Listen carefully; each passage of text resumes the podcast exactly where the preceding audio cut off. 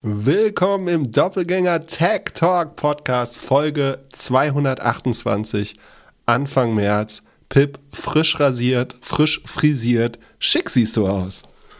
vielen, Dank. Es ist eine große Tradition von mir, dass ich, äh, egal wo ich im Urlaub bin, mir die Haare schneiden oder den Bart, je nachdem, äh, schneiden lasse.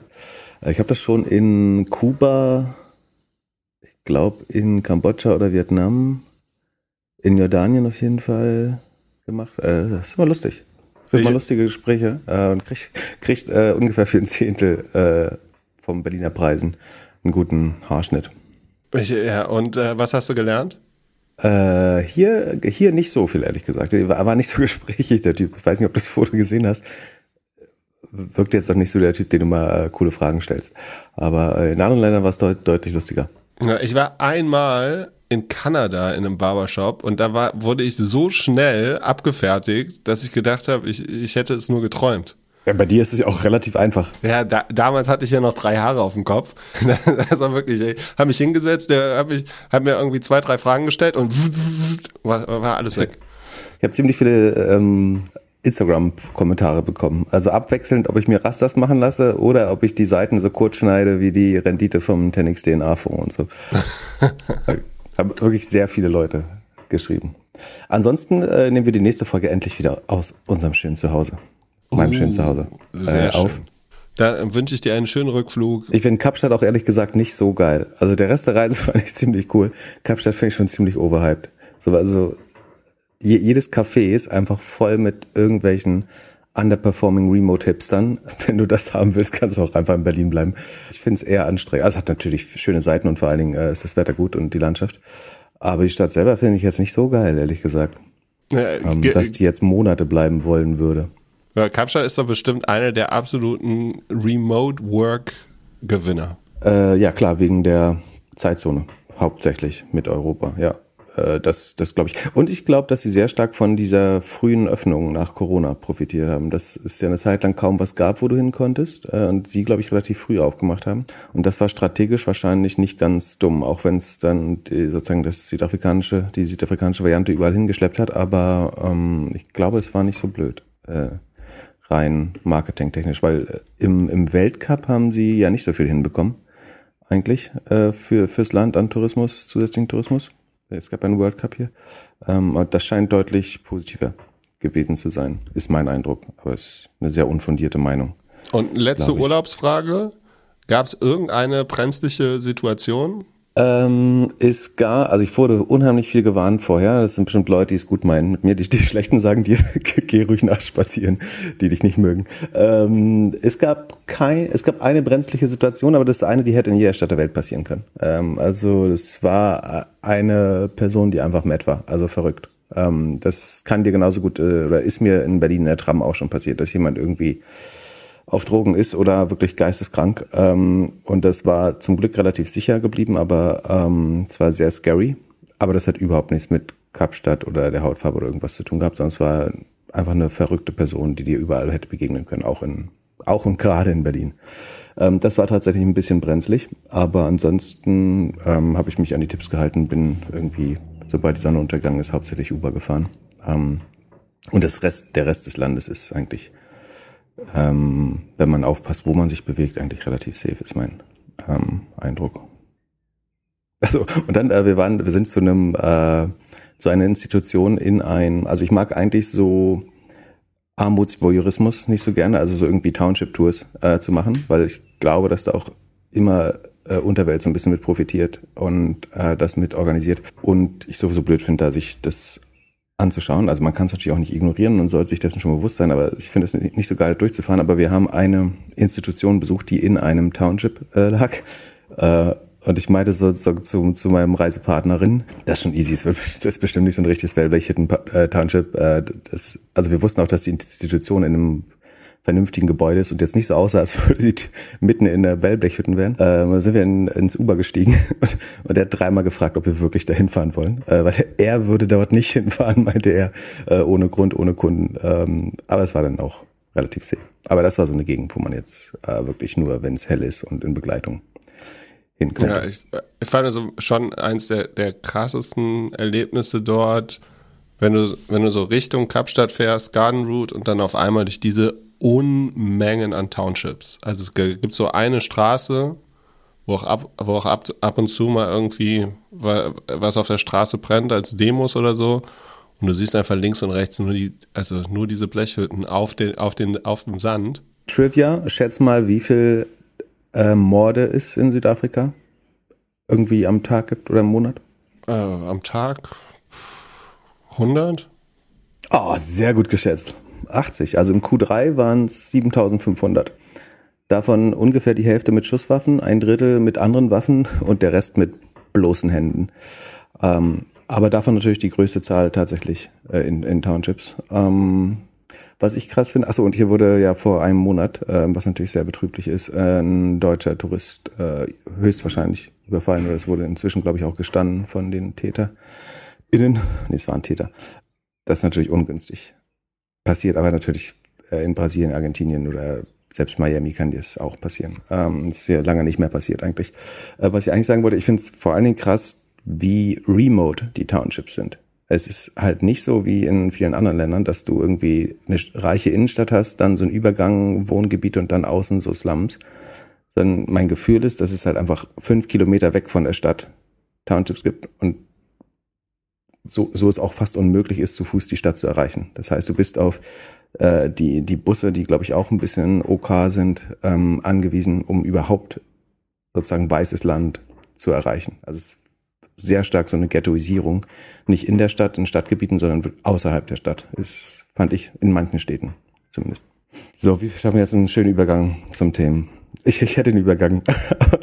ich, den Übergang äh, verspielen wir jetzt nicht damit. Äh, es gibt aber einen schönen Übergang von, von Afrika zu, fin zur Finanzwelt. Echt? Äh, gib mal her. Ach, uh, erzähl später. Uh, stimmt.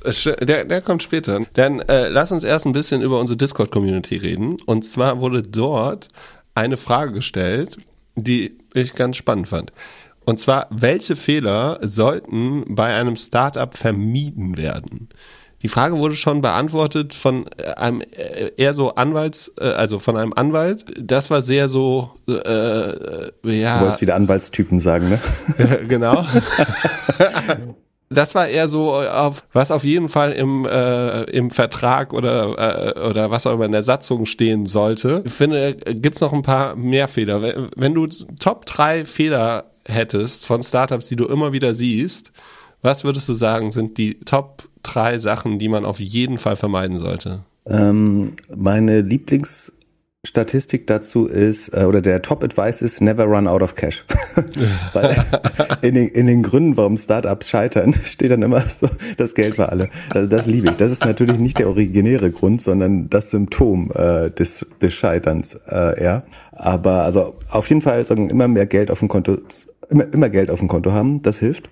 In dem Ernst. Äh, ich glaube, der Number One Grund ist tatsächlich Unstimmigkeiten im Team, dass das Team nicht miteinander funktioniert. Ähm, deswegen ist es auch nicht untypisch, dass sich Teams verändern von Startups. Ich würde vermuten, wenn man auf, selbst wenn man nur auf die erfolgreichen, man müsste jetzt nur auf die erfolgreichen schauen, wer Survivor Bias, du müsstest schon alle einbeziehen. Also ich glaube, bei den unerfolgreichen würde ich sagen, liegt es in mehr als 50 Prozent, gab es Änderungen im Team oder es lag am Team.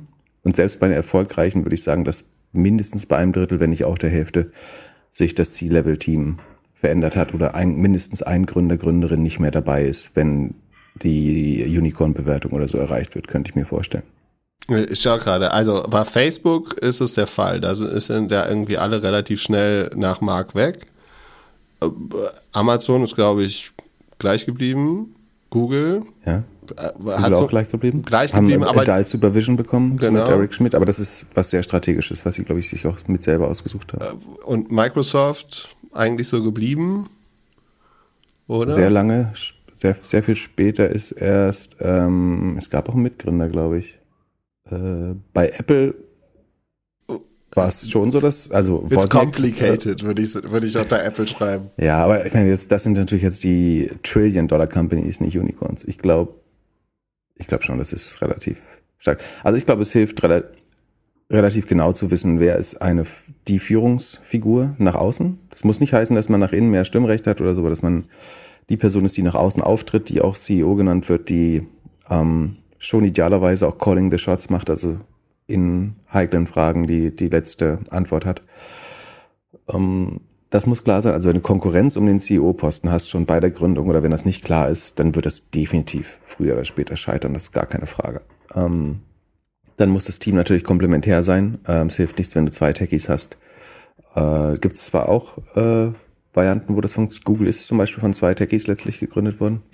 Aber es hilft, glaube ich, schon ein komplementäres Team zu haben. Ähm, nächstbester Grund ist die Unfähigkeit, gute Leute zu heiren, was oft einfach ähm, ist natürlich einfacher gesagt als getan, weil kein Gründer oder keine Gründerin steht morgens auf und sagt, ich äh, stelle jetzt mal einen Haufen Monkeys ein. Äh, bis auf wenige. Es gibt welche, die sogar glauben, dass das sinnvoll ist, weil man auch fleißige Hände braucht oder so. Ich glaube, das ist absoluter Bullshit. Ähm, sondern die, die ersten 10, 20, 50 Hires sollten alle exzellent sein, ähm, auch wenn es viel Zeit kostet. Ähm, das heißt, aber das Problem ist natürlich, dass wenn du selber nicht besonders smart bist, dass du in der Regel auch die Unfähigkeit hast, gute Leute zu erkennen. Und wenn du dann nicht sehr, sehr gute Investoren hast, ähm, dann ist einfach schwer, gute Leute zu heiren, äh, wenn du noch wenig Erfahrung hast. Aber das ist nun mal einer der Hauptgründe, ähm, dass man überhaupt keine gute Person für Growth hat oder keine gute Produktperson oder selber kein guter Produktfounder, Founderin ist. Dann das äh, einfach am Markt vorbei zu entwickeln, ist natürlich ein Riesenproblem. Also nicht ausreichend den Markt getestet zu haben. Da gibt's ja verschiedene Mittel, so diese Smoke-Tests oder einfach auch, ähm, ich, ich mag es total, Kunden ein Produkt zu verkaufen, was noch nicht gibt und es erst dann zu bauen, äh, wenn ich eigentlich das Produkt schon verkauft habe. Also wenn ich drei relativ feste Commitments habe, wenn ich das bauen würde, würden sie es sofort einsetzen. Ähm, und hätten auch eine gewisse Zahlungsbereitschaft. Das finde ich noch, äh, Zahlungsbereitschaft äh, als Thema ein gutes Verständnis der Zielmargen. Ähm, ich glaube, im B2C-Sektor ist es unheimlich wichtig zu verstehen, also letztlich im Software-Sektor auch, aber da kann man das ganz gut steuern, was tatsächlich die Margen sind, die man braucht, um erfolgreich zu sein, damit man nicht am Ende wie so ein Oatly oder Beyond Meat mit negativen Gross Margins äh, landet, sondern du brauchst eigentlich ähm, ein hochmargiges Produkt, so wie YFood, die gerade Nestle, hast du dazu einen Take? Äh, ein YFood Nestle Investment? Minderheitsinvestment von Nestlé in YFood? Ja, können sich die ein oder anderen wieder ein paar Tesla-Aktien kaufen. Also es gibt ja nicht so einen krassen Shitstorm wie, wie bei Ankerkraut. So, ja. finde, YFood war schon immer sehr, sehr corporate. Aber natürlich für äh, die Leute, die, die geworben haben, ist es schon, und jetzt sagen, sie machen es nicht, ist das schon ähm, ein großer Deal. Ne? Also wenn du, wenn, wenn du jetzt ein Konkurrenzprodukt machst, was ein bisschen grüner, ein bisschen besser ist, kannst du wahrscheinlich super Deals machen, weil äh, die waren auf, eine, auf jeden Fall einer der Top-Spender, was es so im Streaming-Bereich gibt. Ja, aber schwer nochmal die Supermarktplatzierung zu bekommen. Also die haben ja teilweise echt gute so Platzierungen an den Seiten der Regale ähm, bekommen äh, mit YFood. Ob da ein Konkurrent nochmal reinkommt, äh, ist die Frage. Aber das ist aus Margensicht halt ein geiles Produkt, weil du wahrscheinlich 85% Rohmarge hast, weil den Rotz zusammenrühren einfach äh, relativ günstig ist. Und wenn es dann für, sagen wir mal, die Produktion, würde ich schätzen, kostet 35 bis 50 Cent pro Flasche. So wenig? Wenn überhaupt, würde ich schätzen.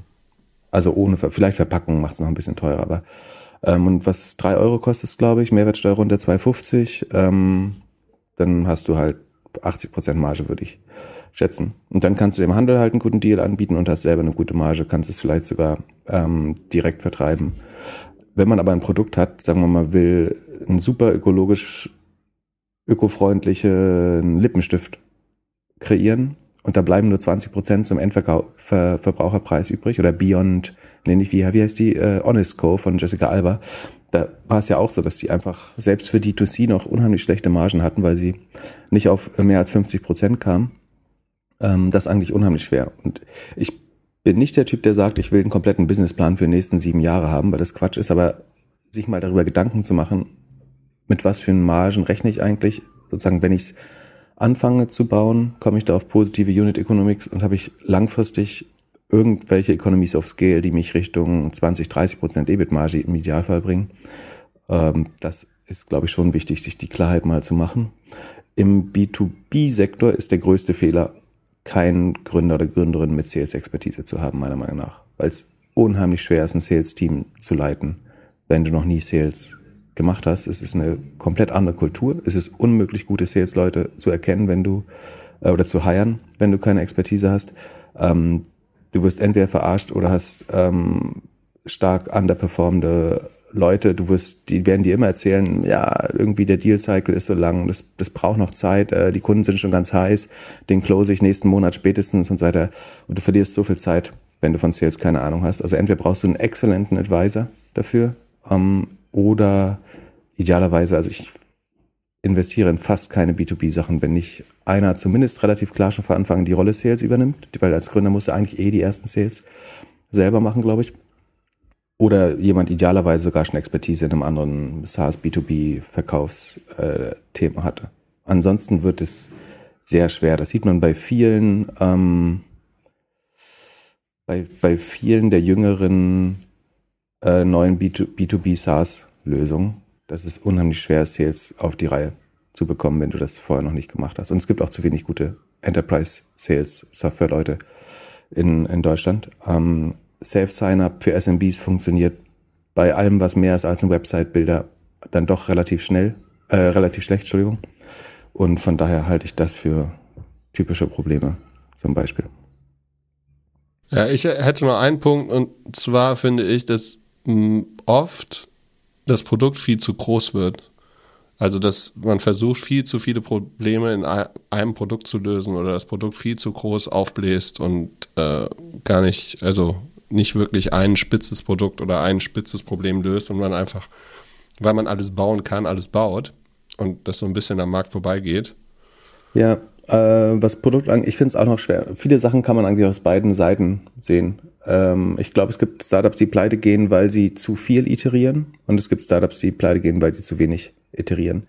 Ich glaube, was schlecht ist, ist immer, wenn du ganz wenige Kunden hast, auf das Feedback einzelner Kunden vollkommen ungefiltert zu reagieren. Also ein nerviger Kunde ruft jede Woche dreimal an und sagt, ich brauche noch das, ich brauche noch das, ich brauche noch das und du weißt nicht mal, ob andere Kunden das auch brauchen. Und du baust sozusagen auf, auf du versuchst jeden Kundenwunsch äh, umzusetzen und haust ständig irgendwelchen Müll in die Roadmap, äh, was A, das Produktteam und Entwicklungsteam nervt und B, nicht ausreichend getestet ist in der Regel. Da ist zum Beispiel super gut, einfach zehn Kunden zu fragen, würdet ihr dafür so und so viel Geld extra zahlen, wenn wir das bauen? Um irgendwie das nochmal quantitativ zu belegen, ähm, ist das jetzt wirklich ein Feature, was viele brauchen. Also zu viel iterieren ist schlecht ähm, ich finde es eigentlich ganz gut, eine Vision zu haben, die man auch erstmal eine Weile verfolgt. Natürlich kann man nicht drei Jahre ein Produkt, also sowas wie Pitch oder so, dass du drei Jahre ein Produkt baust oder die Zeit dafür hast.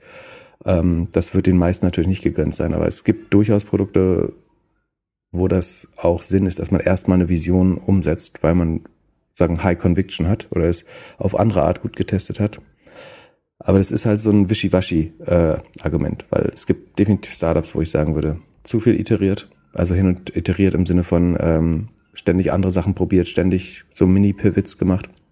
Und es gibt auch Sachen, die viel zu lange auf ihrer initialen Vision verharrt haben und sich nicht eingestanden haben, dass es kein Product Market Fit gibt. Der ultimative Grund, warum Early Stage Startups scheitern neben dem Team, ist, dass kein Product Market Fit äh, existiert. Das heißt, es gibt keinen Bedarf äh, für für die Lösung für das Problem zu dem Preis äh, letztlich. Und Kunden finden das Produkt nicht unverzichtbar genug, um weiter dafür zu bezahlen.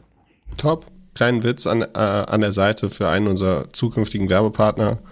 Büro-Setup sollte nicht zu teuer sein am Anfang. Nein. Ja, äh, den Fehler machen jetzt nicht äh, so. Ich, ich guck, ich guck mal noch hier, ich lese mal noch andere Gründe vor aus so einer Top-Liste hier.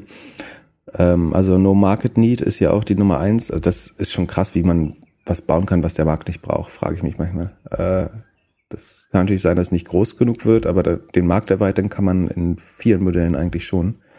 Dann ran, auf, ran out of cash, was Bullshit ist natürlich, not the right team. Get out competed würde ich auch eher als out competed, ja, also schlechte Execution würde ich in dem Fall dann sagen, dass einfach andere Leute ein besseres, das ist am Ende auch, dass andere Leute ein besseres, besseres Team gebaut haben und besser Geld raisen konnten. Pricing Cost Issues, ja, das könnte man so ein bisschen mit dieser Margenfrage äh, beantworten. Pur Product ist klar. Äh, Lack of Business Model. Pur Marketing, ja, ist auch Execution. Customer ignoren Mr. Achso, Timing. Timing ist natürlich unheimlich wichtig. Das haben wir vergessen. Ähm, das ist, steht hier relativ weit unten, aber es ist natürlich, ähm, es gibt viele Produkte, die zur richtigen Zeit funktionieren und in der zur falschen Zeit gegründet werden. Ähm, das es scheint ja auch Leute zu geben, die manchmal einfach zehn Jahre zu früh sind. Genau. So alle, alle von Glück der Startups sind äh, natürlich nicht an schlechter Execution, sondern nur an Timing äh, gescheitert. Ähm, naja, why own it war beides. Sowohl okay. schlechte Execution als auch schlechtes Timing. Das war das, was du alleine gemacht hast, oder? genau. ja. ähm, so, Sekunde, was gibt's hier noch? Äh, Loss of Focus, ja, auch klar.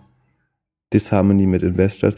Ach so, und natürlich kann man auch bei, bei der Investorenwahl große Fehler machen. Also zu früh diluten, zu viel Convertibles anhäufen, dass irgendwann, also dass man in eine Sackgasse kommt, weil man ständig Bridges hat oder zu viel Convertibles aneinandergereiht hat, dass der nächste Investor dann einfach so schlechte Konditionen vorfindet, dass er, obwohl das Produkt vielleicht spannend findet, den Cap Table äh, schon gar nicht mehr unterzeichnen kann.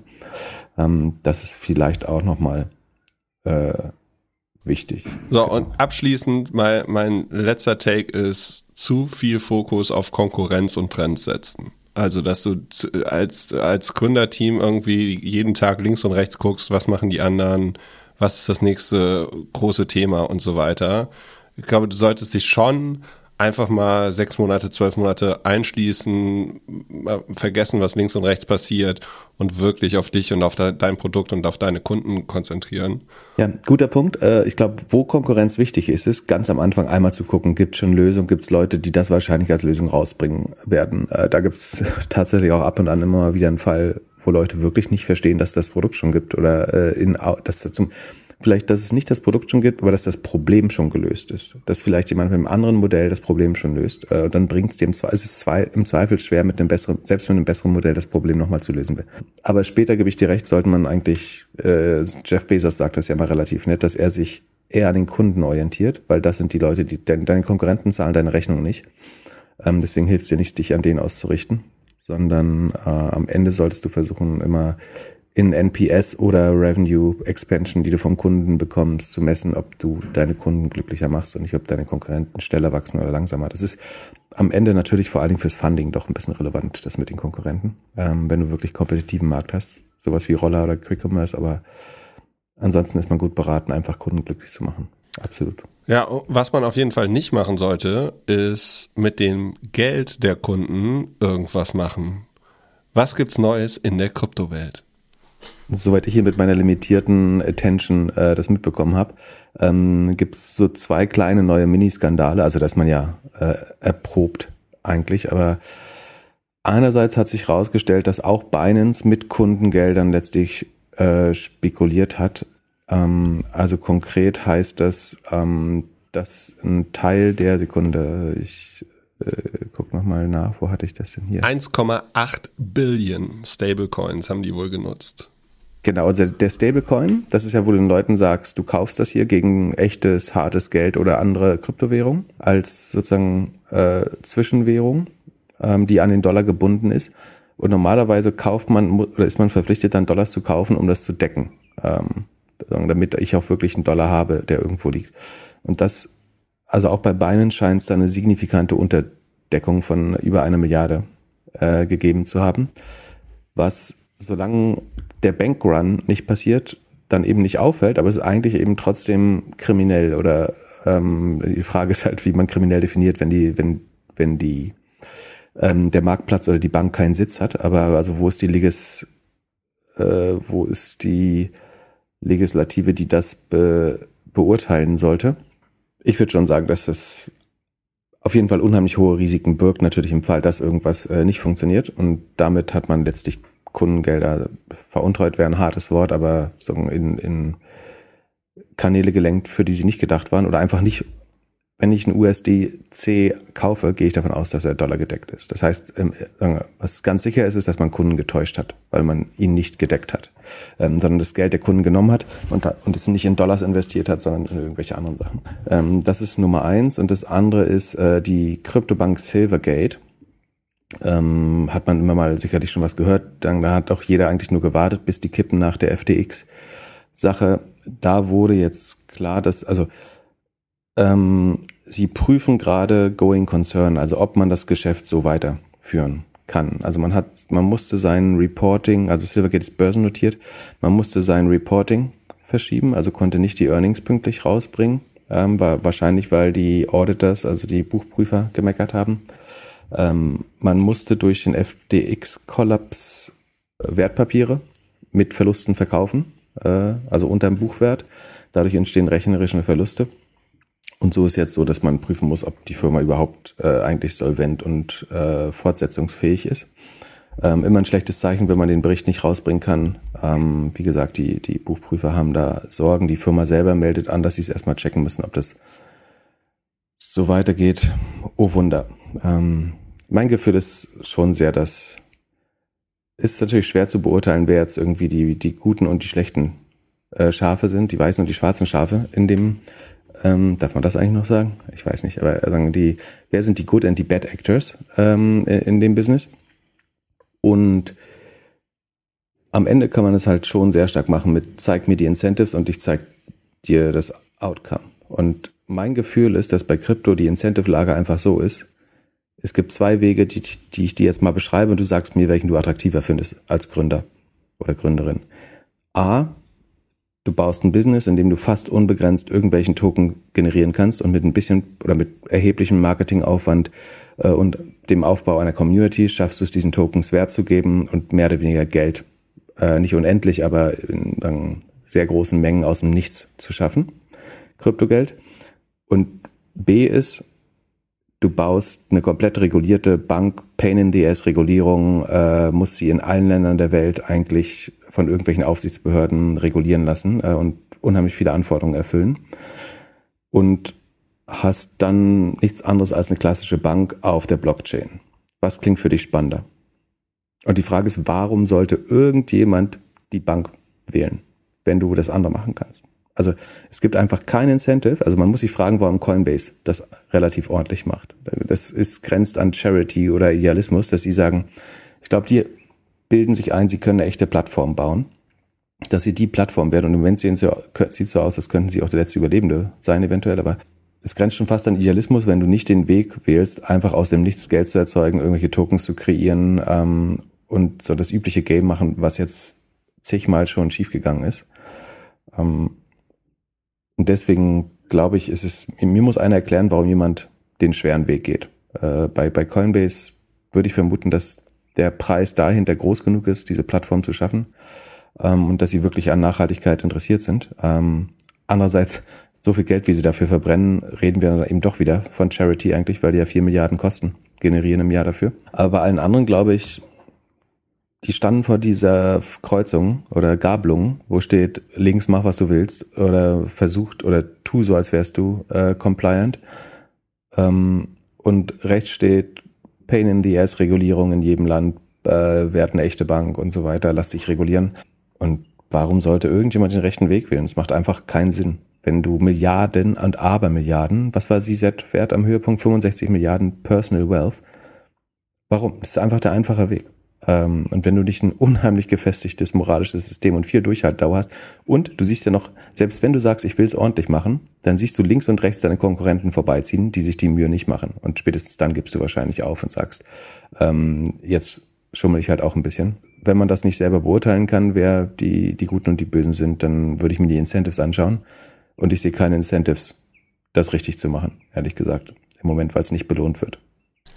Ja, Weil die, die, die, die Endkunden juckt's nicht, die, die Staaten juckt's nicht, beziehungsweise äh, die enforcen Regulierung nicht, nicht hart genug.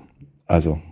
Na, ich glaube, die Endkunden juckt's schon. Also der, langsam muss doch gelernt sein, dass es irgendwie nur deine Coins sind, wenn es auch deine Keys sind. Also dass du alles irgendwie weg von den Börsen nimmst. Es gibt ja keine Börse, selbst die, also wie viel von den Börsen, denen man vertrauen konnte, haben Probleme oder hatten Probleme oder sind pleite. Also nach meinem Verständnis waren alle, ich glaube, Kraken hat selbst Kraken, die ich für relativ sauber hielt, haben es irgendwann mal nicht geschafft, das ausreichend zu belegen. Binance, wie gesagt, war schon immer im Kreuzfeuer und hat jetzt, wurde es offenbar, dass es ein Problem geht, äh, durch, durch Forbes und Business Insider, glaube ich, äh, herausgebracht. Bitfinex, weiß ich auch nicht, äh, wie es da steht. haben wir, also Coinbase ist der einzige Player, der mir tatsächlich seriös scheint im Moment, weil er, weil er zumindest äh, an der Börse ist und einigermaßen reguliert. Aber wie gesagt, die verbrennen Milliarden, äh, weil sie viel zu hohe OPEX haben und schaffen es eben nicht, Geld damit zu machen, während alle anderen brutal wachsen. Crypto.com könnte der nächste sein, der, der implodiert. Da, wobei die auch teilweise, na, obwohl die Qualität der Investoren haben wir auch schon gelernt, dass das äh, nicht unbedingt aussagekräftig ist im Kryptobereich, weil es da einfach FOMO gab. Ähm, ansonsten, wir werden sehen. Dann lass uns zurück nach Südafrika fliegen zu Elon Musk. Hast du gesehen, was er Schönes präsentiert hat bei seinem Investor Day? Ähm, ich habe nur ein Detail äh, wahrgenommen, was ich interessant fand, aber erzähl du, du mal, was, was ich verpasst habe. Ich habe natürlich nicht den ganzen Investor Days. Ich mag, mag, mir wirklich nicht den Urlaub mit Elon Musk versauen. ich, äh, Der Südafrikaner ist aber, ne? Also ja. Sein Papa hat doch hier eine äh, Edelsteinmine oder ich glaube Edelsteinmine. Äh, Irgendwas Nachhaltiges, gehabt. wahrscheinlich. Ja, ich, ich, ich saß auch in, äh, wo waren das? In Jeffreys Bay. Da war eine Frau, die sah safe aus wie Faye Musk, also wie seine Mutter. Äh, aber lief zu unbeschützt rum. Ich, obwohl ich war mir nicht sicher. Ich würde sagen, vom Aussehen war es 95 Prozent. Also die, hättest du ihr das iPhone von Faye Musk vorgehalten, es wäre unlocked gewesen. ja, äh, also die haben wohl irgendwie vier Stunden oder so rumpräsentiert ich hatte so ein bisschen, ich, ich habe mir die Zusammenfassung angeguckt. Es gab irgendeinen YouTube-Kanal, der das schön auf eine halbe Stunde reduziert hat. Und es kam mir so ein, so ein bisschen vor, als ob sie sagen, hey, wir haben eigentlich nichts Neues, aber deswegen erzählen wir ganz viel und wir machen das Ding jetzt noch viel, viel größer. Also sie haben angefangen, äh, einer der, ich glaube, der Lieblings, das Lieblingszitat von Elon Musk geht so ein bisschen nach, heute, der heutige Tag ist nicht nur für Tesla-Investoren, er ist für alle, alle, die in unsere Erde investiert sind. Äh, und er hat den Masterplan 3 vorgestellt, äh, wie wir eine richtige Sustainable Energy Economy bekommen, was alles dafür gebraucht wird und dass es eigentlich günstiger ist, als in Fossil Fuel weiter zu investieren oder weiter am Laufen zu halten. Was ich am krassesten an der ganzen Nummer finde, ist, dass sie so predikten, dass sie 20 Millionen Te Fahrzeuge verkaufen wollen in 2030. Hast du eine Ahnung, wie viele Autos letztes Jahr verkauft worden sind? Weltweit? Das wäre eigentlich nur eine Fortsetzung des normalen. Ah nee, sag mir mal, wie viel weltweit verkauft wurden. Rat mal. Aber die, die letzte Million Teslas haben sie in sieben Monaten gebaut. Ja. Wenn man davon ausgeht, dass sie auch verkaufen, was sie bauen, dann sind das ja äh, anderthalb Millionen im Jahr und damit kämen sie eigentlich jetzt in den verbleibenden sieben Jahren, wenn ich das richtig rechne, oder sechseinhalb Jahren auf die Zahl. Ach so. Ah, Moment, Moment. Sie, ich habe gedacht, Sie 20 Millionen pro Jahr bauen? Äh, ich habe gedacht 20 pro Jahr. Moment, das müssen wir mal schauen. Ach so, okay. Ach so, so. Nee, nee, dann hast du recht. Äh, das ist wahrscheinlich, weil ansonsten wäre es, äh, dann würden sie ja nicht mehr wachsen. Weil würden sie nur anderthalb Millionen im Jahr bauen, dann würden sie da hinkommen. Also ich, ich bin mir sicher, du hast recht. Äh, genau, also Tesla, Musk thinks Tesla can sell 20 million cars in 2030. Okay, Sekunde, ich will mal kurz was rechnen. 1,5. Ja, verrat mir erstmal, wie viele Autos letztes Jahr verkauft worden sind, also von allen Herstellern zusammen. 50 äh, Millionen. Nee, fast 70 Millionen. Naja, aber Hausnummer korrekt. Aber äh, wie soll Tesla denn irgendwie, also kannst du dir vorstellen, dass jedes dritte, jedes vierte oder jedes fünfte Auto von Tesla ist? Also und vor allen Dingen, es heißt ein 60% Steigerung gegenüber dem 60% Steigerung pro Jahr wäre das, wenn ich es richtig berechne. Also ich bin jetzt von 1,5 im Jahr ausgegangen, die sie vielleicht jetzt schaffen. Ähm, und man braucht 60% Wachstum für sechs Jahre, um auf 20 Millionen zu kommen. Das ist, das ist aber, glaube ich, auch die Investmenthypothese vom 10x DNA-Fonds, äh, was Tesla angeht dass man da 60 Prozent, 50, 60 Prozent wachsen kann. Ich habe es jetzt nicht nachgeschaut, aber wäre so mein Bauchgefühl. Was hat das denn bitte für, mit Nachhaltigkeit zu tun, wenn du die Erde mit 20 Millionen Autos im Jahr vollballerst? Also wo sollen die denn alle stehen? Wo sollen die denn also naja, die, die, Autos werden ja eh gebaut. Das ist ja das Problem. Also es ist ja schon so, dass es besser ist, wenn es Elektroautos sind, als wenn es ähm, ich glaube, dass Individualverkehr nicht die, die beste Lösung ist, aber es wird natürlich immer Bedarf dafür geben. Und natürlich ist es besser, wenn es EVs sind, als Verbrenner, die ja auch noch gebaut werden äh, im Moment, was ja nicht so geil ist. Was ich spannend fand, ist, dass äh, irgendein Ketzer von Analyst gefragt hat, wie das denn mit China wäre, äh, weil man, wie man da weiter Marktanteile gewinnen will. und er dann seinen Chinesen aus der Hosentasche gezogen hat, ähm, der dann gesagt hat, dass sie weiter Kosten cutten werden und die, die Kostenvorteile an die Kunden weitergeben, also das Auto billiger machen. Und der meinte, Demand is not a function of desire, but of cost oder auf Price. Also die Nachfrage des Autos hängt nicht von sagen, dem Verlangen nach Teslas ab, sondern ist eine Funktion des Preises.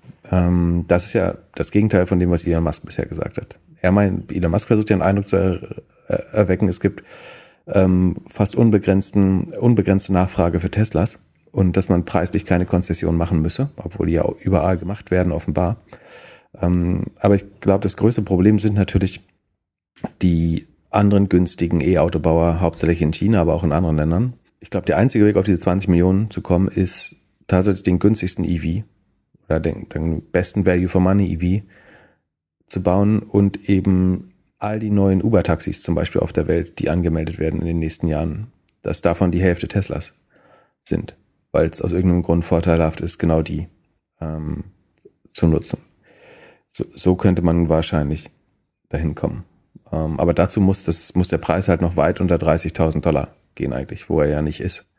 Und das ist, glaube ich, auch, was ihm angekreidet wurde, wenn ich es richtig verstanden habe, dass der klare Plan, was wird der günstigste Tesla kosten, wie wird man das erreichen? Ähm, also sie haben effizientere Produktionswege und so weiter vorgestellt, aber den konkreten Plan, wie man zu einem 30.000 Dollar Auto kommt, sind sie, glaube ich, schuldig geblieben. Und, und das ist eigentlich, was Leute hören wollten weil nur so kannst du, glaube ich, weitere Marktanteile gewinnen. Von den besser verdienenden Leuten fahren, glaube ich, viele Tesla, die, und es werden sicherlich noch welche dazukommen, bei denen der Autowechsel in den nächsten Jahren ansteht. Aber die Frage ist, wie, wie schubst du die Toyota Corollas, die Hyundais, die, die Prius äh, von der Straße? Also die Leute, also die Best Value for Money Autos, wenn du eben dein eigenes Taxiunternehmen gründest oder Uber-Unternehmen. Ja, äh, da ist der Markt, glaube ich, ehrlich gesagt. Rat mal, wie viel Fahrer Uber hat. Ähm, ich würde fünf bis sechs Millionen schätzen. Ja, also die Zahlen, die ich hier habe, sind 3,5 Millionen. Das war 2021. Ja, close enough. Ja, Hättest aber, du das gedacht? Nee, ich hätte also gedacht, also es sind weniger.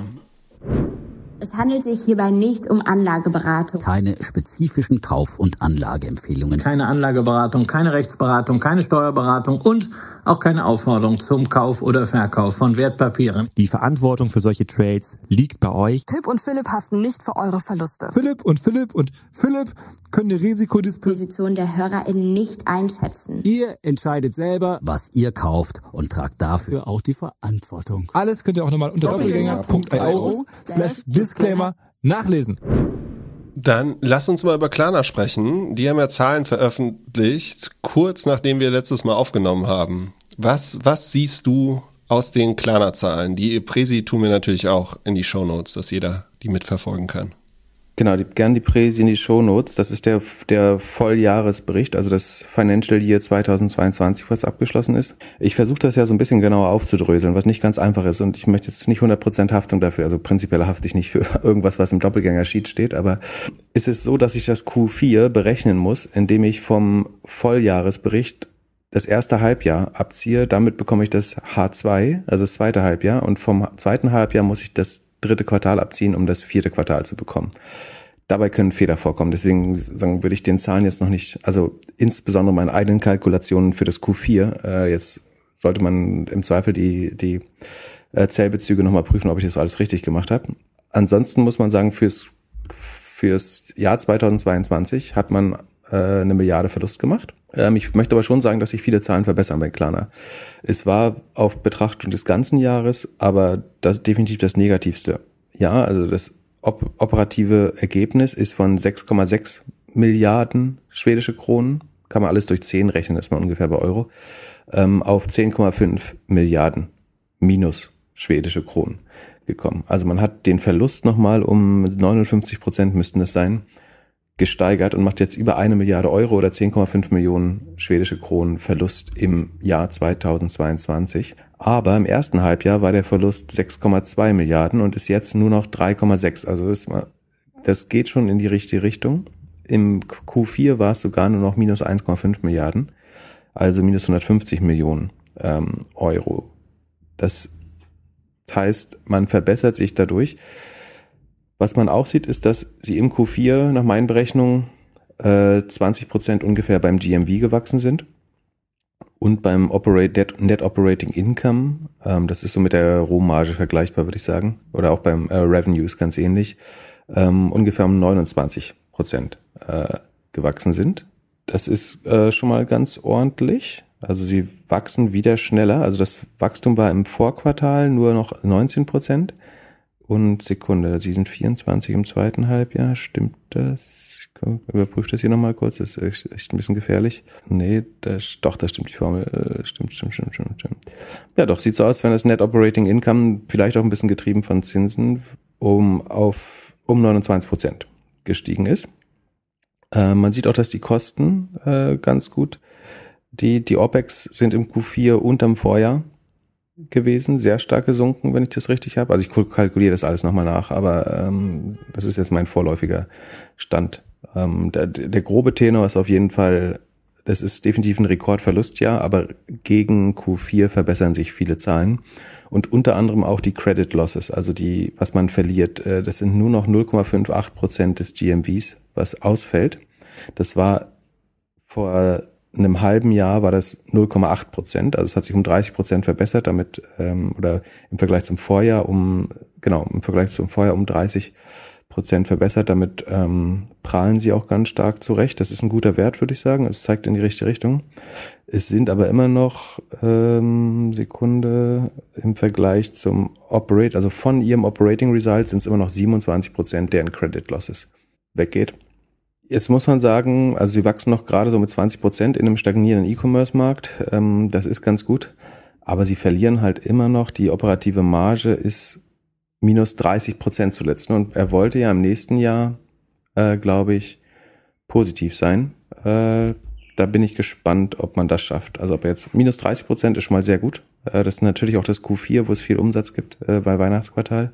Das Q4 sieht, genau, sieht gut aus ob man da jetzt wirklich die Profitabilität schafft, äh, das nächste Jahr, das ist schon noch fraglich, aber also im zweiten Quartal war man bei minus 90 Prozent operative Marge. Jetzt ist man bei minus 30, wenn ich es richtig berechnet habe. Ähm, das ist natürlich erheblich, eine erhebliche Verbesserung schon. Von daher ist es nicht komplett out of reach. Trotzdem hat man irgendwie einen Werbespot mit Paris Hilton gemacht. Der war bestimmt auch nicht billig. Er soll aber gut funktioniert haben, oder? Laut der internen Kommunikation von Klarna. Okay, wirklich. Ja, crazy. Und ich habe gesehen, er kommt zur Finance Forward. Also. Ich glaube, er wird zugeschaltet, oder? Ich, kommt er in Person? Hm, gute Frage. Also er ist auf, er hat auf jeden Fall auf der auf der Webseite das größte Bild. Aber gut, hier äh, SBF war doch auch zugeschaltet, oder? Genau. Also vielleicht ist er auch einfach zugeschaltet. Wenn du jetzt die Möglichkeit hättest, ihn zu interviewen, gibt es so drei oder vielleicht fünf Fragen, die du ihn auf jeden Fall stellen würdest? Ich würde fragen, also A natürlich, was noch nötig ist, um von minus 30% Marge auf eine positive zu kommen, wenn er keine Leute entlassen will mehr. Also in den USA wachsen sie weiter, glaube ich, mit 70 Sekunden. Lass mich mal kurz schauen. Also GMV ist weltweit um 22 Prozent gewachsen, Innenumsatz um 19 Prozent, also Take Rate ist ein klein bisschen runter. Aber das Operating Result hat sich verbessert. Ähm, und dann, ich glaube, Sekunde 34 Millionen US-Customers und US Growth ist 71 Prozent US GMV Growth ähm, gegenüber dem Vorjahr. Muss man sich auch fragen, wie viel wachsen sie noch in Europa? Wenn USA um 71 Prozent wächst und sie insgesamt um 20 Prozent wachsen, stagniert Europa eventuell. Also woher kommt entweder der extra Growth oder der extra Kosteneffekt, um in die Profitabilität reinzukommen? Bisher haben sie es einigermaßen gut delivered. Ähm, man kann leider nicht so gut sehen, ob das aus dem Marketing kommt oder aus wo, woher, weil das ganze Selling, General und Admin ist eine Position. Äh, nur genauer müssen sie das nicht ausweisen, offenbar.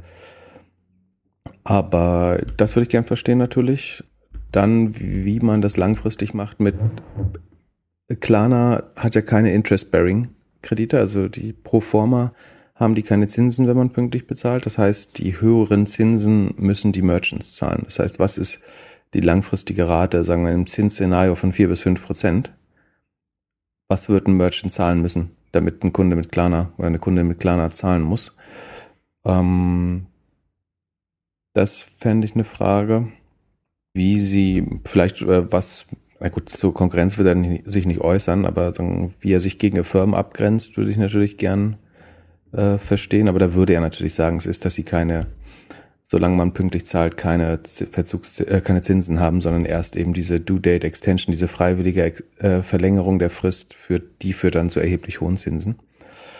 Ähm und ich würde wahrscheinlich fragen, wie er das Other Income, äh, das sind die Marketing-Ausgaben, äh, Marketing-Einnahmen, die um 140 Prozent gegenüber dem Vorjahr gestiegen sind. Ähm, also welche weiteren Revenue Streams er quasi sieht außerhalb der, der Zins- und Commission-Einnahmen die, die er von Händlern bekommt. Ähm, also wie viel Geld können sie noch mit Marketing verdienen und was, was die Kanäle sind. Das scheint im Moment ganz gut aufzugehen. Also da gibt es großes Wachstum. Ähm, und das ist auch in Zahlen schon äh, Sekunde, Other Income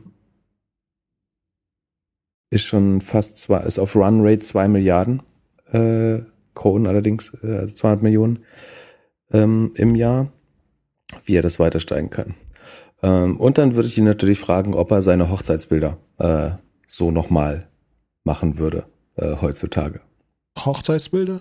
Genau, uns wurde nämlich zugesteckt quasi, dass es gibt ähm, tatsächlich öffentlich im Netz, ansonsten würden wir natürlich niemandes Privatsphäre äh, so komprimieren, aber da die nun mal schon öffentlich im, im Netz sind seit acht Jahren, wir packen den Link natürlich in die äh, Show Notes, und zwar hat mir das jemand geschickt und ich habe das so angeschaut. Da sieht man äh, so ein ähm, hübsches äh, weißes Pärchen mit einem Baby ähm, in so einer vor Wolken verhangenen, wirklich düsteren grauen Himmel.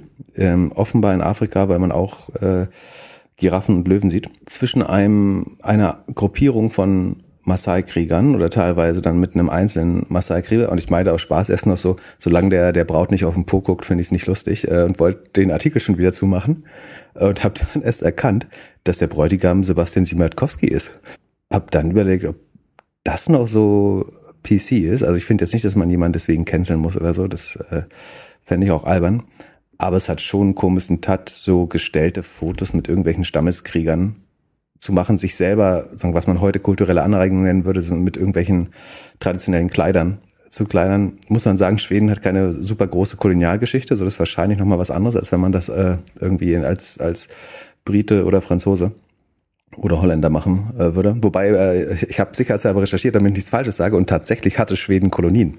Und zwar an der ghanaischen Goldküste. Ähm, die haben sie aber nach, nach kurzer Existenz wieder verloren, und zwar an Dänemark. ähm, wie auch immer, aber natürlich äh, hat keine, hat Schweden keine stark belastete Kolonialgeschichte. Ich finde es einfach, man muss sagen, das ist noch acht Jahre her, da hat man das vielleicht noch anders gesehen. Ähm, wie gesagt, ich finde das jetzt nicht, dass man deswegen Leute canceln muss, aber ich finde es eigentlich, ich finde es heute schlechten Geschmack und ich hätte es auch damals ziemlich geschmacklos gefunden, ehrlich gesagt. Aber da sollen gern andere auch drüber richten. Er sieht auf jeden Fall äh, deutlich happier aus als heute, äh, finde ich. Mich wundert, dass das noch im Netz verbleibt. Ich glaube, der Grund ist, dass seine Frau auch Model oder Fotografin ist und das so den Weg auf so eine ähm, Fotoseite ähm, gefunden hat. Das sind tatsächlich auch beeindruckende Bilder. Also wenn ein das nicht stört, dass da ständig irgendwelche ähm, Maasai-Stämme bei dir stehen müssen für die Weißen, äh, die den großen Tag feiern, dann äh, sind das tatsächlich ästhetische Bilder. Sind deine Jagdbilder hier von der Safari überhaupt auch öffentlich? Oder, ähm? Nee, die mache ich, äh, die kommen, äh, wenn ich zu Hause bin, äh, mache ich, oder auf dem Flug, packe ich die zu Instagram. Ähm, Sehr schön. Dann hast du. Ja, aber wir können auch klären, was mein Spirit Animal ist. Ach so. Äh, weißt du, was die, weißt du, hast du eine Ahnung? Was würdest du, was, was, welches Spirit Animal würdest du mir zutrauen? Äh, Känguru. Wenn es gefährlich wird, ganz schnell weglaufen. Okay, jetzt äh, muss ich dich entweder geografisch oder biologisch aufklären, aber Kängurus leben äh, nach, mein, nach, nach meinem Wissen in Afrika nicht, sondern in Australien. Es gibt hier bestimmt andere Beuteltiere äh, und auch andere Fluchttiere, äh, zum Beispiel Zebras, aber äh, Känguru ist, ist schwer. Äh, ich hab, es geht natürlich um ein Tier, was ich hier getroffen habe. Also irgendwas Faules, was die ganze Zeit in einer Pfütze liegt? Äh, das sind Löwen. Das finde ich ganz lustig. Das Business, Business Lion hat eigentlich einen unheimlich äh, versteckten internen Witz. Ich weiß gar nicht, ob das bedacht ist, aber Löwen sind die fucking faulsten Tiere der Welt. Die schlafen halt 20 Stunden am Tag, gehen vier Stunden in der Nacht sich ein bisschen bewegen oder was jagen und schlafen dann wieder 20 Stunden, haben überhaupt keinen Bock, sich zu bewegen. Äh, also Löwen haben mit Business, also wer irgendwie sein, sein Business-Tier zum Löwen macht, äh, muss nicht, also es, es gilt als majestätisches Tier, aber eigentlich ist es einfach eines der faulsten und damit aber auch effizientesten Tiere der Welt, weil sie mit vier, vier Stunden wach sein und unheimlich viel gebacken bekommen. Äh, ja. Ja, löse, ähm, löse auf, was ist dein Spirit Animal? Weißt du, was der Drongo ist? Drongo. Nee. Das ist ein sehr schlauer Vogel tatsächlich. Ähm, ich bin ja äh, Hobby-Ornithologe. Und zwar, was der Drongo macht, ist unheimlich schlau. Der ist so ein bisschen wie der Kuckuck. Der kann die äh, Laute anderer Tiere lernen zu imitieren. Und der ähm, schließt sich dann so zum Beispiel Affenstämmen an, ähm, also zum irgendwelchen Baboons, so Pavianartigen oder Meerkatzen und lernt deren Angstschreie oder deren Warnschreie. Und äh, also was jedes Tier macht halt irgendeinen Schrei oder Zebras Viren oder Giraffen äh, Viren so, wenn wenn sie einen, einen Räuber entdecken, um die den Rest der Herde zu warnen. Und sowas haben Affen natürlich auch. Und zwischenzeitlich äh, agiert der Drongo dann tatsächlich sogar auch als Wachposten. Das heißt, er sitzt ja noch höher im Baum als die Affen und sieht äh, gefährliche Tiere zuerst. Und er hilft ihnen dann, indem er den Alarmschrei macht. Also er lernt erst den Alarmschrei, wird dann ihr Sentry, also quasi Wachposten ähm, und wenn er das Tier zuerst sieht, das böse Tier, dann warnt er die Affen, so dass sie früher flüchten können. Also eigentlich sehr symbiotisch. Außer wenn die Affen selber was jagen. Dann macht er nämlich den gleichen Warnschrei und verjagt die Affen von ihrer eigenen Beute und ist dann die, die verdiente Beute der Affen, die er mit ihrem eigenen Warnschrei weggejagt hat. ist das schlau? Was ist das für eine geile Überlebensstrategie? Und was ihn auch noch sympathisch macht, ist, ist einer der wenigen Vögel, die größere Raubvögel angreifen. Also der ist ungefähr so groß wie ein Star, sieht nicht besonders äh, böse und beeindruckend aus, aber ist sehr agil und greift wirklich große Bussarde und so an. Und zwar indem er, weil er schneller, also er kann nicht, ist nicht größer, hat kein schärferes Maul oder so, aber er kann schneller die Richtung ändern und zupft ihn dann die Schwanzfedern so äh, weg, was äh, sagen ein tödliches äh, tödlicher Angriff sein kann, wenn du deine Federn verlierst, weil dann kannst du ja nicht mehr gut navigieren.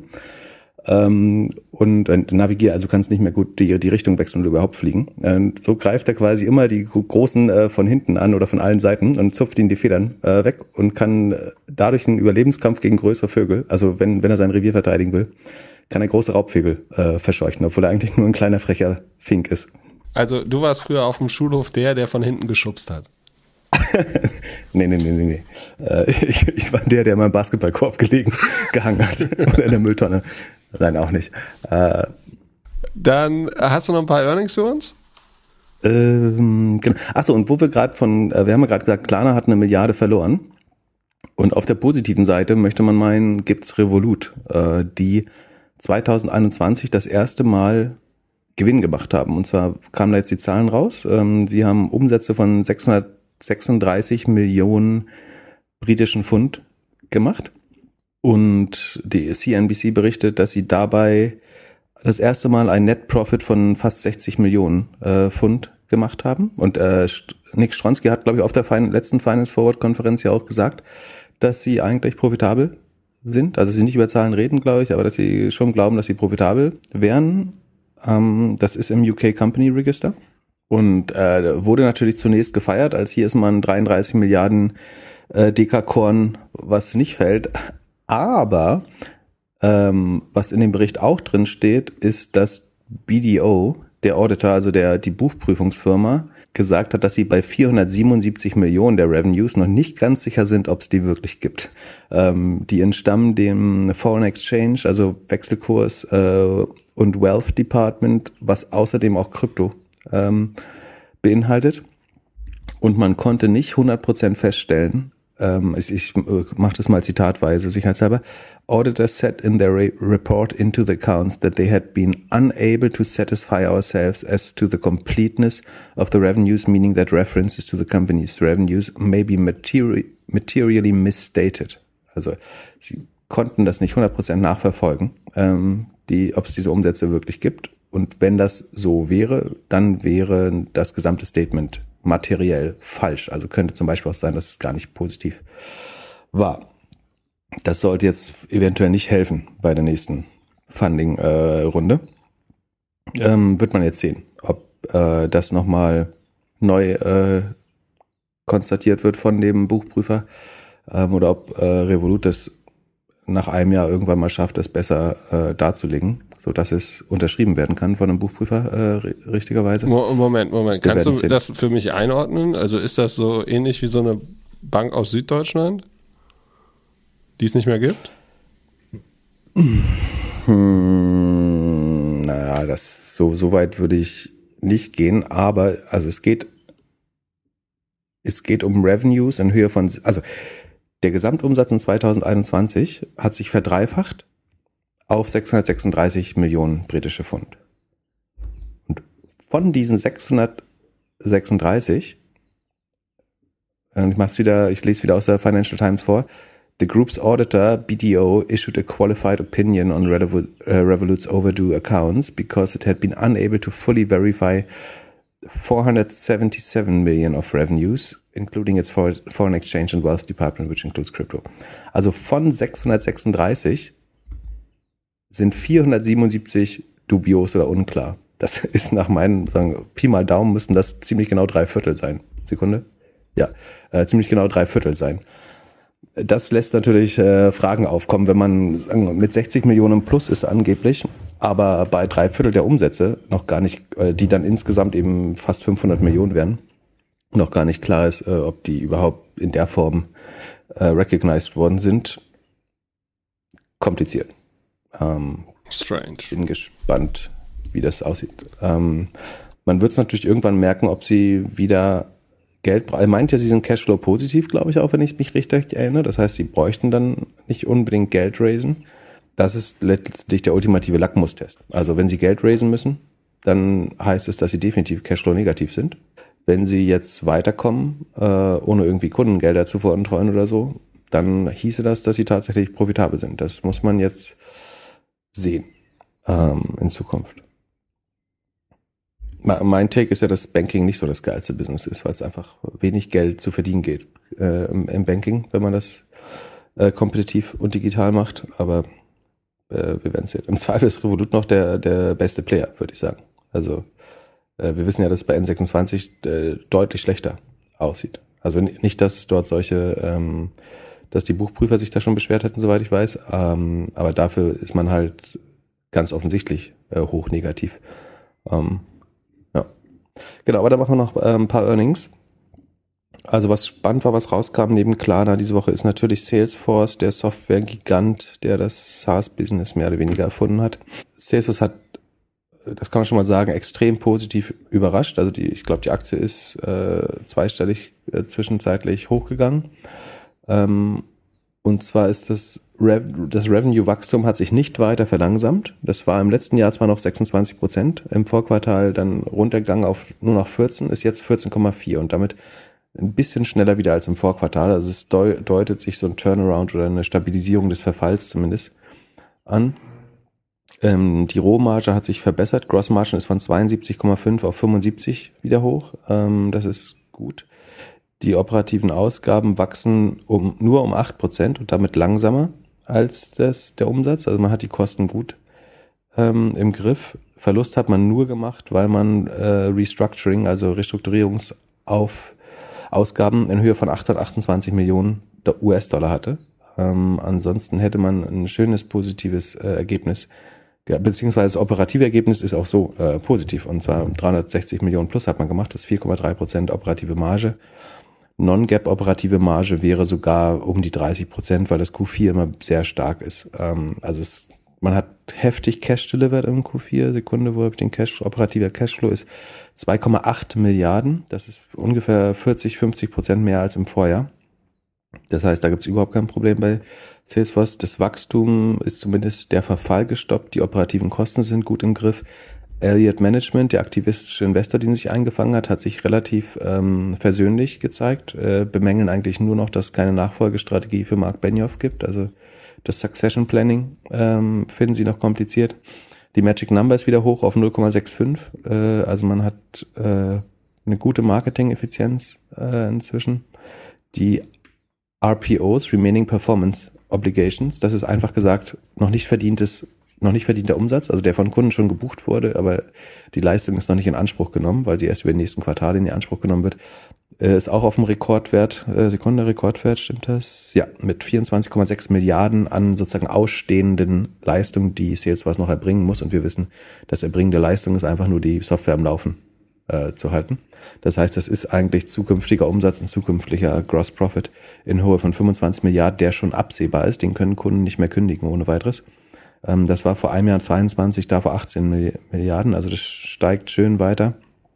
Ähm, das Data, haben Sie Data irgendwas dazu gekauft, Tableau und MuleSoft? Das wächst auf jeden Fall um 18 Prozent, besonders schnell wie der Tableau. Ähm, ansonsten die äh, Sales Cloud wächst 13 Prozent, Service Cloud 12,5%, äh, Plattform und Other 15 Prozent. Ähm, eigentlich in allen Märkten auch, besonders stark in Asien. Ähm, wirklich gute Ergebnisse, wurde auch gefeiert, ähm, sollte jetzt erstmal zuversichtlich stimmen. Äh, und erstmals ist auch der Umsatz pro Mitarbeiter und Umsatz pro äh, und Rohertrag pro Mitarbeiter äh, wieder deutlich gestiegen. Das war vorher relativ stark auf dem Rückzug, ähm, aber es sieht deutlich besser aus jetzt wieder.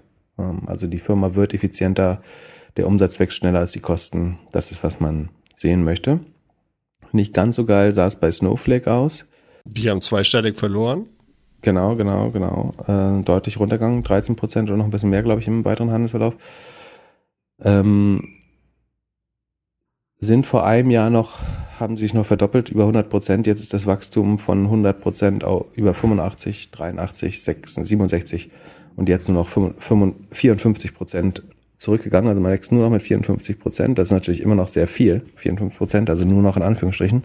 Aber im Vergleich zu der Verdopplung, die Sie früher mal gesehen haben, ist es natürlich eine Verlangsamung. Die Rohmarge sieht aber gut aus, äh, bleibt bei 65 Prozent. Ähm, das ist gut. Das ist für Software eine relativ niedrige Rohmarge. Das liegt einerseits daran, dass sie sehr viel Share-Based Compensation rangeben, rausgeben. Nach ohne Berücksichtigung der Aktienoptionen wäre die Rohmarge bei 75 Prozent, so ist sie jetzt nur bei 65.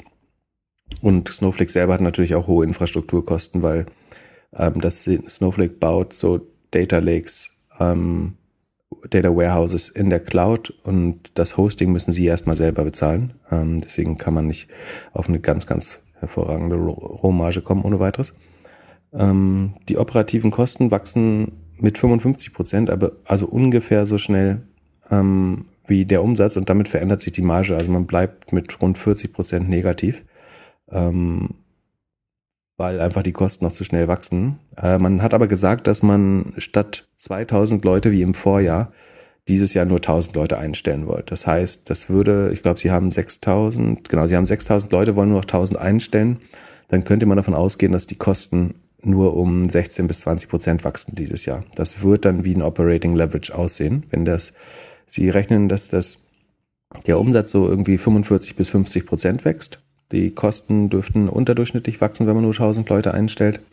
Und dann müsste sich das Ergebnis weiter verbessern. Von daher finde ich es gar nicht so schlecht. Also, dass das Wachstum sich verlangsamt, ist natürlich problematisch.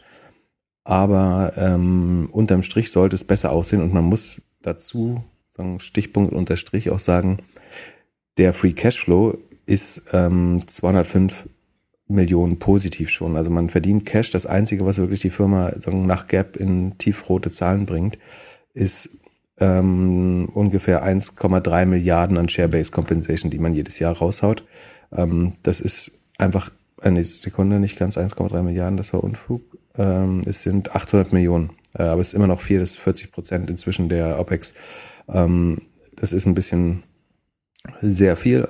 Ansonsten verdient die Firma eben Geld und will auch Aktien zurückkaufen im Wert von 2 Milliarden. Also man das überschüssige Geld würden wir jetzt nutzen, um die Dilution, die Verwässerung der Aktionäre äh, zurückzunehmen. Ansonsten ist noch bemerkenswert, dass die Net Revenue Retention, das ist eben, was jeder Kunde mehr ausgibt im Jahr mit Snowflake. Da hatten sie mal den sagen, Weltklassewert von 178 Prozent. Ähm, äh, vor einem Jahr genau war das. Ähm, absurd gut. Das heißt quasi, dass jeder Kunde fast 80 Prozent mehr im nächsten Jahr ausgibt. Das sind jetzt nur noch 158. Das ist natürlich ein klarer Rückgang und das ist auch das, was das Wachstum äh, gerade am meisten hemmt, in Anführungsstrichen hemmt. Es sind ja immer noch fünf, über 50 Prozent Wachstum. Ähm, aber es ist eben 20 Prozent unter dem Wert des Vorjahres. Ähm, und damit äh, wird es schwerer zu wachsen, wenn die Expansion äh, schlechter ist. Trotzdem ist 158 noch eine, also jeder andere SaaS-CEO würde sein Erstgeborenes verkaufen, um 158 Prozent Revenue Retention zu haben. Das ist 130 ist eigentlich so der erste Liga-Wert. Ähm, und Snowflake ist bei 158, also deutlich nochmal darüber. Von daher, ähm, so, solange das so gut bleibt, mache ich mir langfristig keine Sorgen. Aber natürlich verlangsamt sich das Wachstum und das mochte, die, und der Ausblick war sehr konservativ. Ähm, das mochten die Analysten natürlich nicht. Aber ich glaube, wenn sie beim Hiring jetzt vorsichtiger sind, wie sie angekündigt haben, dann müsste eigentlich sich das Ertragsbild ähm, Bottomline deutlich äh, verbessern nochmal. Ähm, könnte man sogar ausrechnen, habe ich jetzt auch keinen Bock. Ähm, Müssten Sie nicht einfach nur sagen, wie, wie Salesforce, wir gehen jetzt von Growth auf Effizienz? Würde dann nicht die Aktie auch schon zweistellig wieder hochgehen?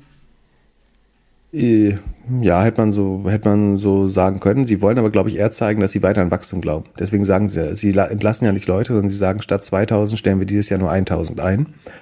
Ähm, und das wird äh, wahrscheinlich einen Effekt von ungefähr 100.000, äh, 100 Millionen US-Dollar im Quartal haben. Also, und das sollte die operative Marge halbieren, also von minus 41 auf eher minus 20 Prozent. Ähm, und bei dem Wachstum ähm, wenn das um die 50 Prozent bleiben sollte, was schwer werden wird, ähm, ist es dann eigentlich ähm, weiterhin ganz schöner Ausblick.